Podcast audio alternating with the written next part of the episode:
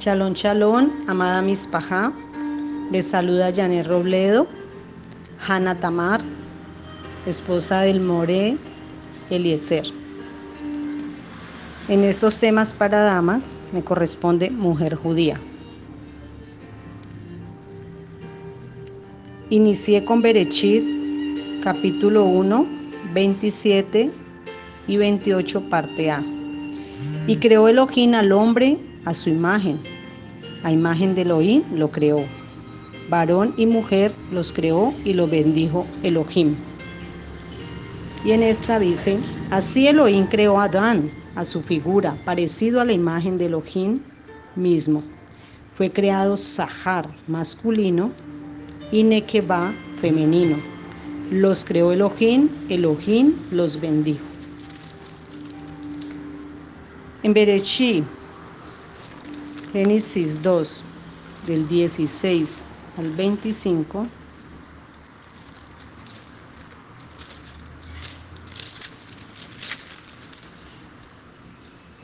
el varón les dio nombre a todo animal de ganado y a las aves del raquía y a todas las bestias del campo.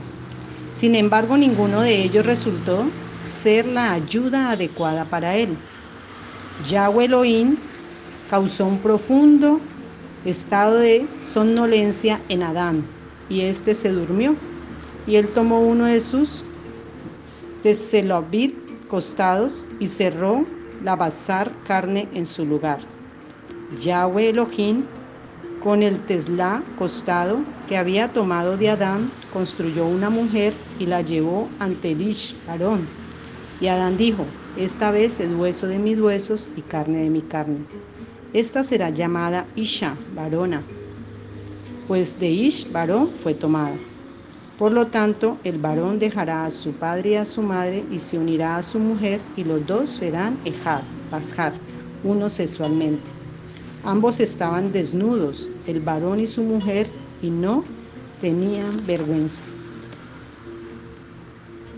Desde Java, la primera mujer, Eva, fue creada de un órgano interior, su costilla, como ayuda idónea, ayuda compatible.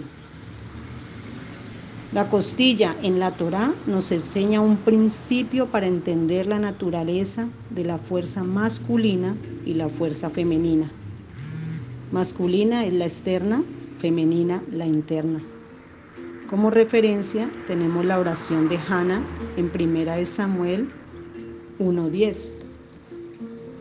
Y ella con amargura de alma oró a Yahweh y lloró abundantemente. E hizo voto diciendo, Yahweh de los ejércitos, si te dignares mirar la aflicción de tu sierva y te acordares de mí y no te olvidares de tu sierva, sino que dieres a tu sierva un hijo varón, yo lo dedicaré a Yahweh todos los días de su vida y no pasará navaja sobre su cabeza. Vemos cómo Hannah la creyeron ebria, pero ella sacó esa fuerza interna para clamar al Eterno por su necesidad. La mujer debe tener claro el rol en el judaísmo. Elohim en su infinita sabiduría creó al ser humano en dos géneros distintos para permitirles complementarse y completarse. Cada género debe apreciar y usar su fuerza especial, ya que los géneros son distintos. Pero unidos hacemos una ejad. El bello poema del rey Salomón llamado Eset Jail, Mujer Virtuosa, describe toda la gama de roles que una mujer puede llevar a cabo, incluyendo profesora, mujer de negocios, madre, esposa, pero todos ellos como una mujer. Somos seres humanos tratando de realizar nuestro potencial. La Torah libera a la mujer para que sea ella misma con autoestima y alegría, dando herramientas para crecer moral y espiritualmente como los enseña Proverbios capítulo 1, 8 y 9. Hijo mío, escucha las correcciones de tu padre y no abandones las enseñanzas de tu madre. Adornarán tu cabeza como una diadema, adornarán tu cuello como un collar. Esta porción es para aprovechar y resaltar la labor que el Padre ha hecho con nosotras desde el principio. Dice que al varón y a la mujer los bendijo. El Padre nunca hace excepción de personas y ha hecho que cada uno de nosotros tengamos un papel importante. Para nosotras, nuestro papel, edificar, levantar, construir, edificar con los fundamentos de la Torá, como lo enseñan nuestras matriarcas. Con la bendición del Padre y la ayuda de nuestras morá, estaremos atentas para seguir estudiando y enseñar y aprender y compartir todo lo que la Torah nos dice. Dice que la Torah de Yahweh es para enseñar, instruir, para corregir, y eso es lo que queremos, que a través de sus maravillosas letras el Eterno haga de nosotros estas mujeres virtuosas, edificadoras de nuestros hogares, de nuestro propio templo. Y aprovechando este tiempo de sacar toda levadura por estos siete días que nos anuncian ese milenio para ese octavo día con Él.